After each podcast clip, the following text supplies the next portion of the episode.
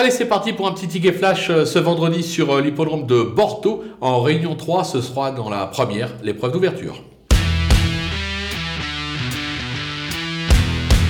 Dans cette course, on va tenter un petit euh, couplet ordre euh, en champ réduit. On va partir d'une base qui me semble assez euh, solide, le numéro 5, Altesse Duberlet, qui vient de s'imposer sur le steeple, sur sa lancée. Elle est capable de doubler la mise vu la forme des macaires, la jeunesse. Attention avec classe Cusco du matin, qui a fait ses preuves également sur le steeple, récent quatrième, il va courir en progrès. On peut lui faire confiance. également le numéro 4, Iris Dobrel, qui se montre d'une belle régularité, qui devrait aussi lutter activement à l'arrivée. On euh, donc le numéro 5, Altesse du Barlet, en tête. Et derrière, on glisse les deux autres et on croise les doigts.